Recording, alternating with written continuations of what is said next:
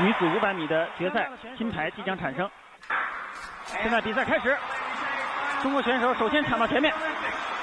现在中国是大洋在第一，王春露在第三。现在加的是保加利亚的选手达拉诺娃。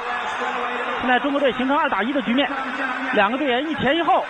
现在开始超越。各位观众，这样大杨洋就获得了第一名。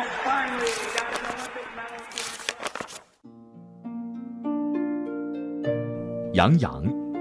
一九七五年出生于黑龙江省佳木斯市。八岁起开始接受滑冰训练，一九九五年进入国家队。二零零二年，杨洋夺得冬奥会女子短道速滑五百米比赛的金牌，成为中国第一位冬奥会冠军。在整个运动生涯里，他一共获得过五十九个世界冠军，是获世界冠军最多的中国运动员。二零一零年退役后，杨洋继续活跃在赛场外。担任国际奥委会委员、国际奥委会妇女与体育委员会委员、世界反兴奋剂委员会委员等职，从运动健将转型为具有国际影响力的体育推广人、形象大使，并在北京成功申办2022年冬奥会过程中起到了积极的推动作用。杨洋出生于黑龙江冰雪城市佳木斯。天生就有踩着冰刀奔跑的基因，这使他在同龄人中脱颖而出。八岁时被业余体校的教练选中，从此开始了冰雪运动。第一次上冰，我还记得自己，呃，上去以后踝关节就能立得住。当时教练就还挺应该用惊喜夸了一句，说：“哎，看这孩子脚腕子蛮硬的。”呃，那一句话对我来说非常非常关键。你忽然间对就觉得自己很特别。改革开放让中国融入世界。体育发展也是重要象征之一。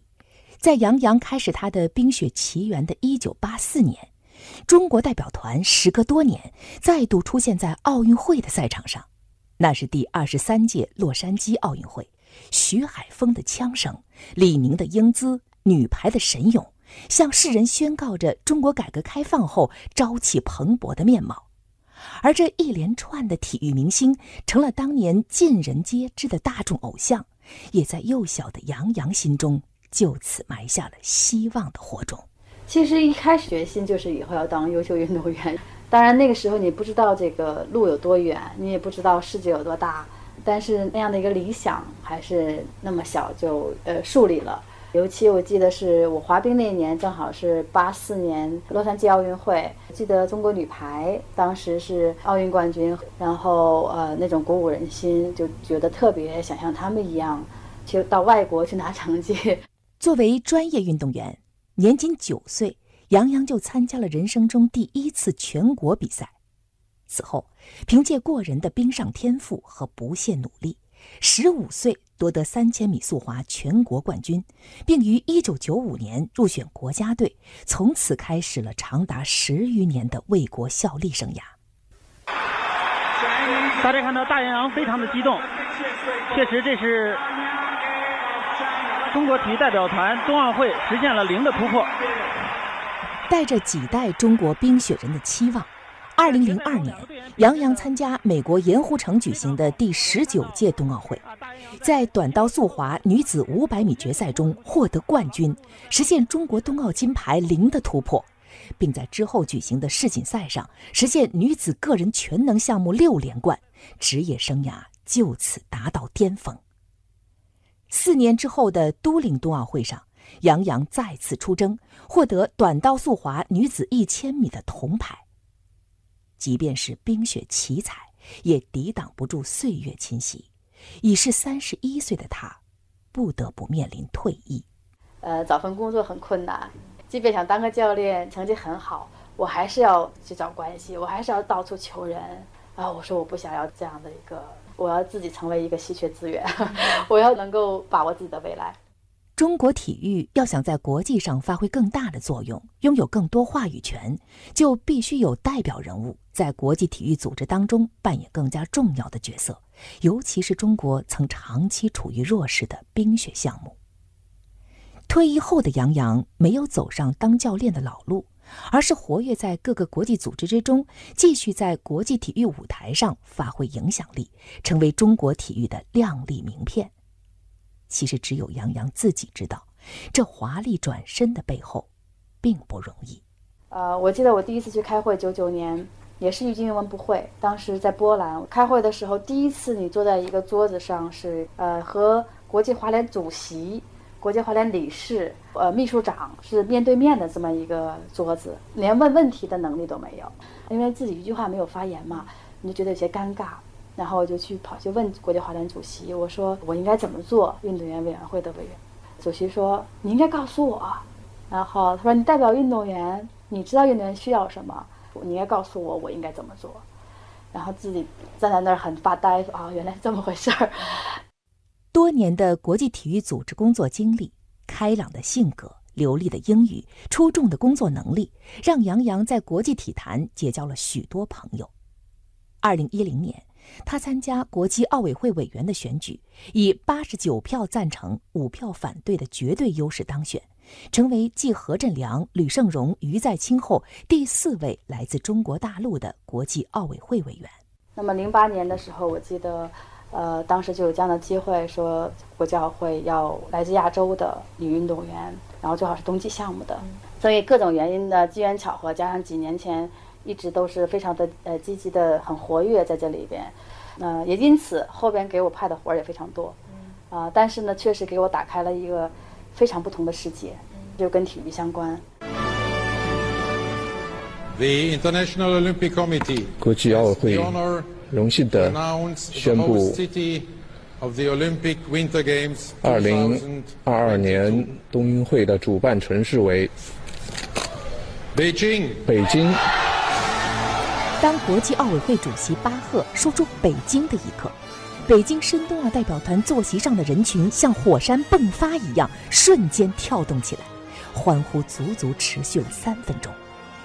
而此时，怀着七个多月身孕的杨洋，一直悬着的心，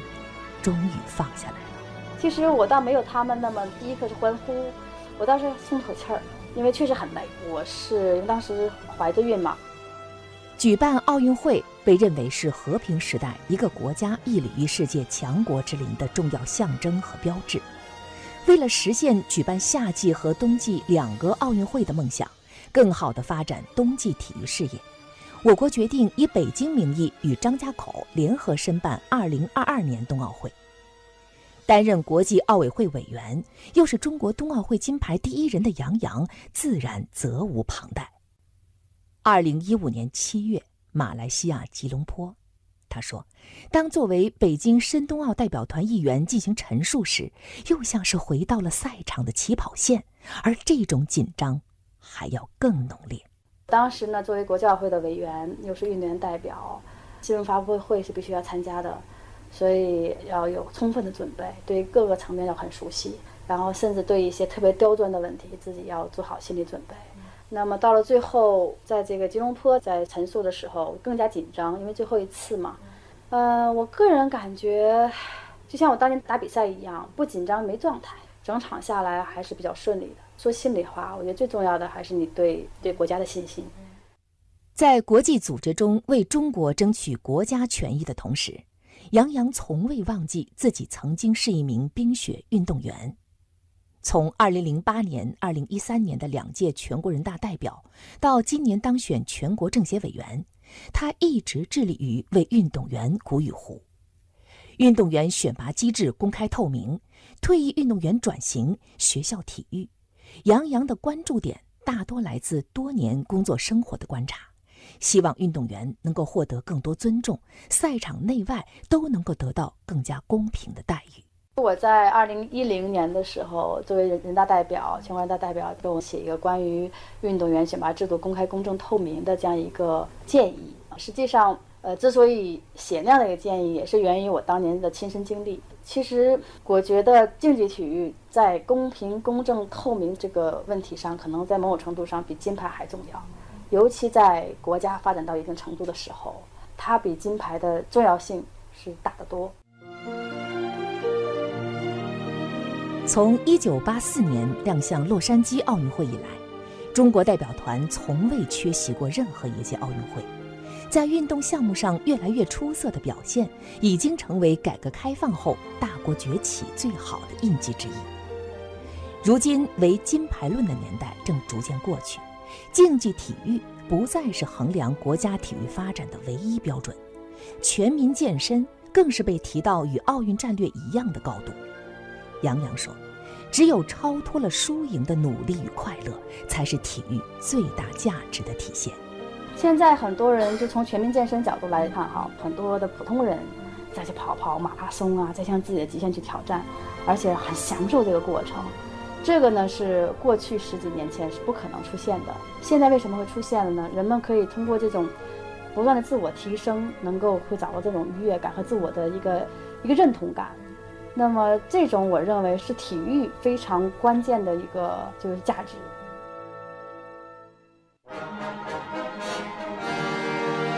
作为冰上运动员，我很有幸的见证和参与了中国体育过去的变化和未来的发展。作为2022北京冬奥会冬奥组委运动员委员会的成员，我还有另外一个梦想，能够让2022北京冬奥会为来自全世界运动员呃留下最美好的回忆，让来自全世界的运动员都能够为2022北京冬奥会代言。